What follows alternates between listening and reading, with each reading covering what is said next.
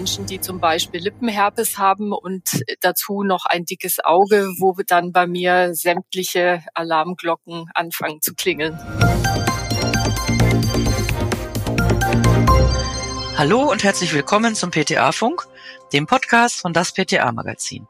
Mein Name ist Julia Pflegel und ich bin die Chefredakteurin des Magazins. Unsere aktuelle Episode befasst sich mit dem Wunderwerk Auge. Denn im November thematisieren wir bei das PTA-Magazin das Auge. Zum Thema habe ich heute meine Kollegin Stefanie Fasnacht am Mikrofon.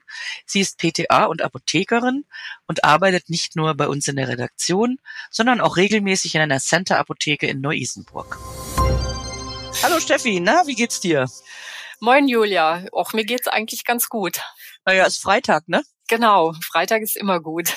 Steffi, wir machen heute Podcast zusammen. Das ist ja eine Premiere, oder irre ich mich da? Haben wir schon mal zusammen Podcast gemacht? Ja, klaro. Erinnere dich, so ganz dunkel. Zusammen mit Christoph haben wir doch aus dem Redaktionsnähkästchen geplaudert und erzählt, wie wir eigentlich zum Podcasten gekommen sind. Ach ja, stimmt. Mein Gott, das hatte ich schon völlig vergessen. Wir sollten ja. vielleicht mal einen Podcast über das Merken machen, oder? Das wäre gut. Das käme mir auch entgegen.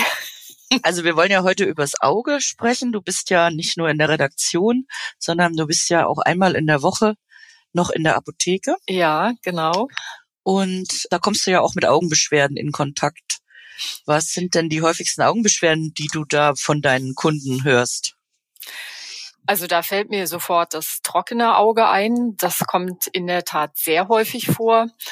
Dann kommen viele Leute, die über Gerstenkörner jammern oder Reizungen aufgrund von Umwelteinflüssen.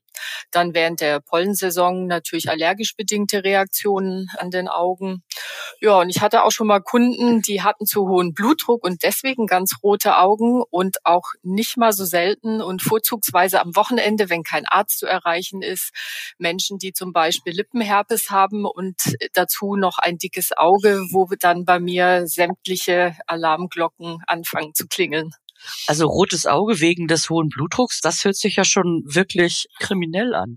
Also was heißt kriminell? Das ist ja, das ist ja lebensbedrohlich.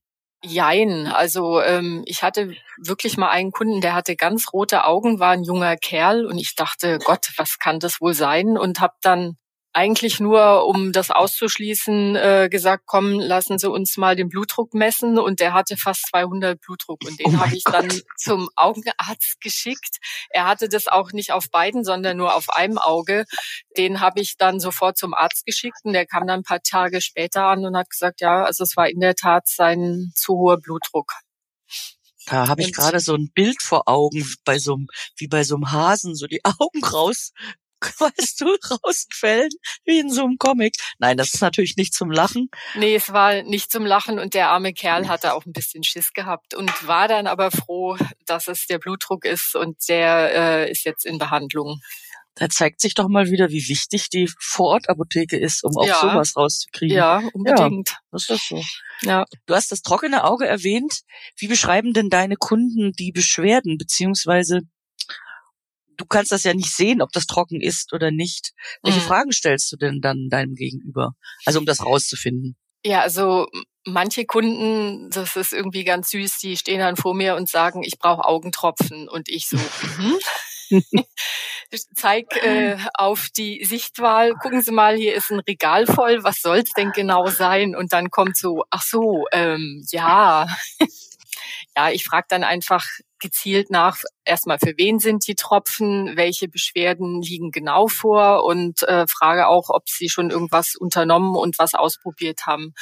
Und dann kommt da so beim Fragen raus, wenn sie unter trockenen Augen leiden, dass die Augen eben sehr häufig tränen, dass sie rot sind und vor allem, dass es sich so anfühlt, als ob sie Sandkörner im Auge hätten.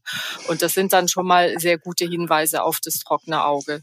Ja, und dann frage ich eben auch noch nach, ob sie zum Beispiel häufig vor Bildschirmen sitzen, ob sie regelmäßig Medikamente einnehmen müssen oder ob es vielleicht Grunderkrankungen gibt, die bei ihnen vorliegen. Warum fragst du jetzt nach den Medikamenten und den Grunderkrankungen? Gut, Medikamente weiß ich, weil es gibt ja eine Reihe von Medikamenten, die einfach ein trockenes Auge hervorrufen. Genau. Aber Grunderkrankungen? Also Medikamente, klar, das übliche orale Kontrazeptiva sind da vorne mit dabei, Beta-Blocker, Antidepressiva und so weiter. Das muss dann gegebenenfalls unter ärztlicher Aufsicht die Therapie umgestellt werden. Bei Grunderkrankungen ist es einfach so, dass sich bestimmte Erkrankungen auch auf die Augen auswirken können. Zum Beispiel das Sjögren-Syndrom. Das ist eine Autoimmunerkrankung, die kann alleine auftreten, aber auch zum Beispiel mit rheumatoider Arthritis vergesellschaftet sein und die ist sehr häufig mit einem trockenen Auge assoziiert. Dann gehen auch chronisch entzündliche Hauterkrankungen wie zum Beispiel die Rosatia ins Auge. Da leiden die Betroffenen sehr oft unter geröteten Augen und da ist dann aber oft nicht nur die Binde, sondern auch die Hornhaut betroffen. Und es ist einfach ganz wichtig, dass solche Sachen vom Arzt dann behandelt werden. Bindehaut war jetzt ein gutes Stichwort, weil jetzt frage ich mich natürlich, Bindehautentzündung und trockenes Auge hängt ja durchaus zusammen, wird aber un unterschiedlich behandelt. Wie unterscheidest du das? Ja, wie du gerade schon gesagt hast, letzten Endes ist die Bindehautentzündung das Symptom oder der Ausdruck des trockenen Auges. Ich versuche dann nachzufragen, oder das anhand der Symptomatik ein bisschen auseinander zu dividieren, weil Bindehautentzündungen können ja zum Beispiel durch Infektionen, durch virale oder bakterielle ausgelöst sein. Es können Umwelteinflüsse eine Rolle spielen. Das versuche ich halt durch Nachfragen so ein bisschen abzugrenzen. Bei einer vorübergehenden Bindehautentzündung ist es dann oft so, dass die Augen erstmal einfach nur jucken. Dann gucken die Leute in den Spiegel, stellen fest, dass die Augen gerötet sind. Manchmal sondern sie so ein Sekret ab und die Lider sind morgens verklebt. Und oft ist es dann auch so, dass, wenn es jetzt nicht das trockene Auge ist, sondern so eine vorübergehende Bindehautentzündung, dass ein Auge einfach stärker betroffen ist als das andere. Also an den Augen möchte man wirklich nichts haben, ja? Nee, nee. Das ist so lästig. Das ist es und äh, solche Sachen kommen ja in der Regel dann auch immer zum Wochenende, wenn dann ja. kein Arzt erreichbar ist. ja, das, äh, das haben solche Sachen irgendwie so an sich. Ne? Ja. Die Umweltbedingungen hast du gerade erwähnt. Was ist damit? Also wie wichtig sind die und welche, sag ich mal, gehen ins Auge? Naja, jetzt zum Beispiel ganz typisch in der kalten Jahreszeit, wenn die Luft draußen trockener wird und eine niedrigere Luftfeuchte hat, dann hat haben viele Leute sofort Beschwerden an den Augen. Dann Bildschirmarbeit im Büro oder die ganzen Gamer, die stundenlang vor dem PC sitzen und zocken. Und wenn man dann so konzentriert auf die Mattscheibe guckt, dann blinzelt man nicht mehr richtig. Wenn man weniger blinzelt, dann wird der Tränenfilm nicht mehr richtig über die Augenoberfläche verteilt. Ja, und dann reagiert das Auge halt einfach mit Reizung und Rötung. Warum ist denn der Tränenfilm eigentlich so wichtig? Also Tränenfilm klingt ja immer so ein bisschen, als müsste man permanent weinen, aber dem ist ja nicht so, ne? Nee, dem ist nicht so. Und da kann man nur sagen, Wunderwerk Auge. Absolut. Ja. Also der, der Tränenfilm, der schützt zum einen die Augenoberfläche vor Austrocknung. Außerdem versorgt er die Hornhaut, die keine eigenen Blutgefäße besitzt, mit Sauerstoff. Und Wunderwerk Auge deswegen, wenn man sich den Aufbau des Tränenfilms anguckt. Der Tränenfilm, der besteht aus drei Schichten. Nach außen zur Umwelt hin ist eine Lipidschicht, dazwischen kommt eine wässrige Schicht und dann zur Bindehaut hin so eine dünne Schleimschicht. Und ist eine dieser Schichten nicht richtig aufgebaut oder sind die Komponenten nicht richtig zusammengesetzt, dann funktioniert die Befeuchtung der Augenoberfläche nicht mehr richtig und dann kommt es eben zu Reizungen, Rötungen und den Symptomen des trockenen Auges. Wunderwerk Auge, das ist ein Stichwort. Wenn ich denn was von Physik verstünde, das geht wie mir. also ich verstehe das schon, wie wir sehen können, aber wenn man sich das mal genau betrachtet, das ist dann wirklich reine Physik und einfach fantastisch, oder? Ja, das ist das einfach ist, toll. Das ist super. Doch, also überhaupt, ähm, nicht nur das Auge, auch unser ganzer Organismus ist ja eigentlich ein Wunderwerk. Eigentlich dürften wir den gar nicht nach draußen tragen, ne? Weil nee. Ist so gefährlich ja. da draußen. Genau. Na gut. Dann kommen wir zum Tränenfilm zurück. Du empfiehlst ja dann sicherlich Tränenersatzmittel. Mhm. Da gibt's ja ganz verschiedene. Mhm. Wie gehst du da bei der Empfehlung vor? Also wie, wie arbeitest du dich sozusagen durch oder ran ans Auge? Ja, da gilt wie immer, wer die Wahl hat, hat die Qual, weil es gibt ja unendlich viele Produkte in der Apotheke. Also grundsätzlich, wenn ich das Gefühl habe, dass die Beschwerden bei meinem Gegenüber schon längerfristig bestehen, dann rate ich erstmal zum Arzt zu gehen, weil letzten Endes kann nur der Augenarzt oder auch in Zusammenarbeit mit dem Hausarzt die Ursachen von trockenen Augen klären. Außerdem kann auch nur der Augenarzt feststellen, ob letztendlich eine Störung des Tränenfilms vorliegt oder nicht. Also bei der Auswahl versuche ich mich immer an der Ausprägung der Beschwerden zu orientieren. Also wenn jetzt zum Beispiel ein sehr junger Kunde oder eine sehr junge Kundin vor mir steht, die mir erzählt, dass die Augen ständig brennen, nachdem sie stundenlang am PC gespielt haben, sie aber ansonsten eigentlich keine Beschwerden haben, dann empfehle ich wässrige Tränenersatzmittel. Die haften nicht so lange am Auge, lindern aber super die Beschwerden. Und das sind zum Beispiel Präparate mit Polyvinylalkohol oder Polyvinylpyrrolidon.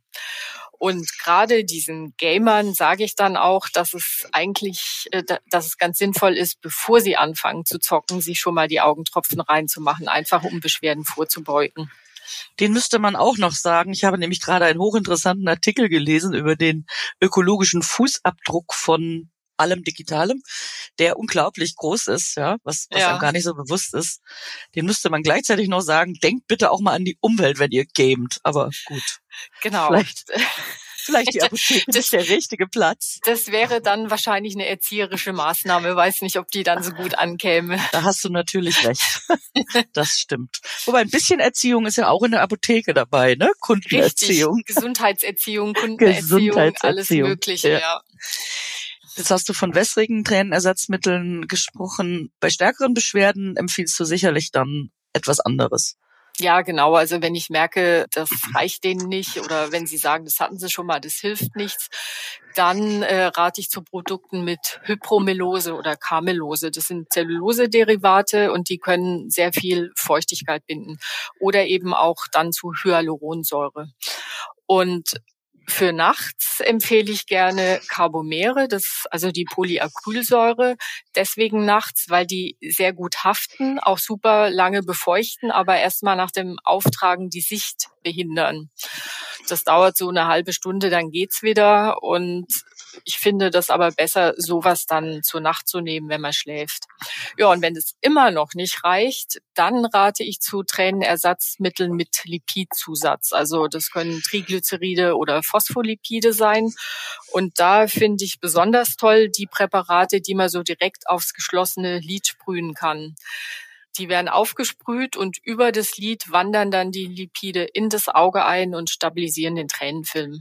Und das finde ich mhm. gerade auch bei älteren Leuten, die ja oft stärkere Beschwerden haben, super. Da sprüht man einmal aufs Auge, muss sich nicht mühsam was eintropfen.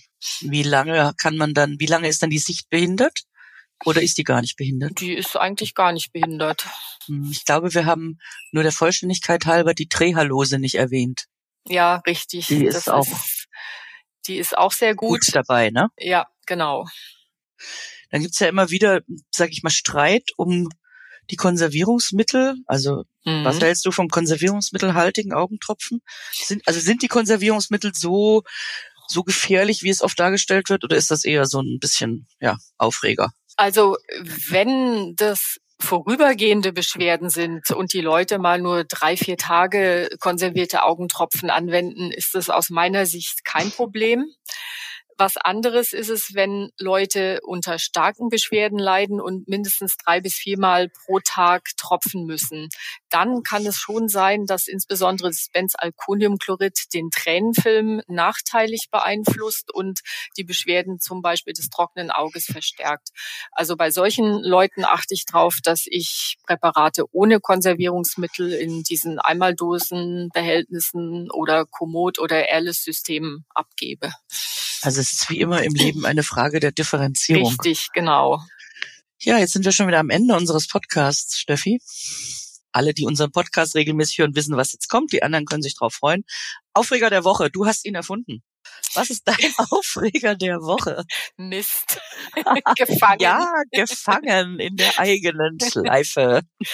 Ja, mein Aufreger der Woche. Ich habe diese Woche eigentlich ja ein Kompliment von einem älteren Herrn bekommen.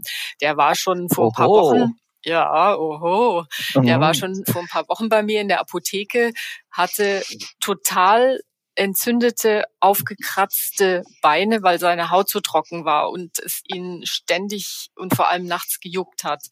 Den habe ich erstmal den Gang zum Arzt empfohlen, habe ihm dann aber zur Überbrückung verschiedene dermokosmetische Präparate gegen Juckreiz mitgegeben, habe gesagt, er soll das ausprobieren, wie er damit hinkommt.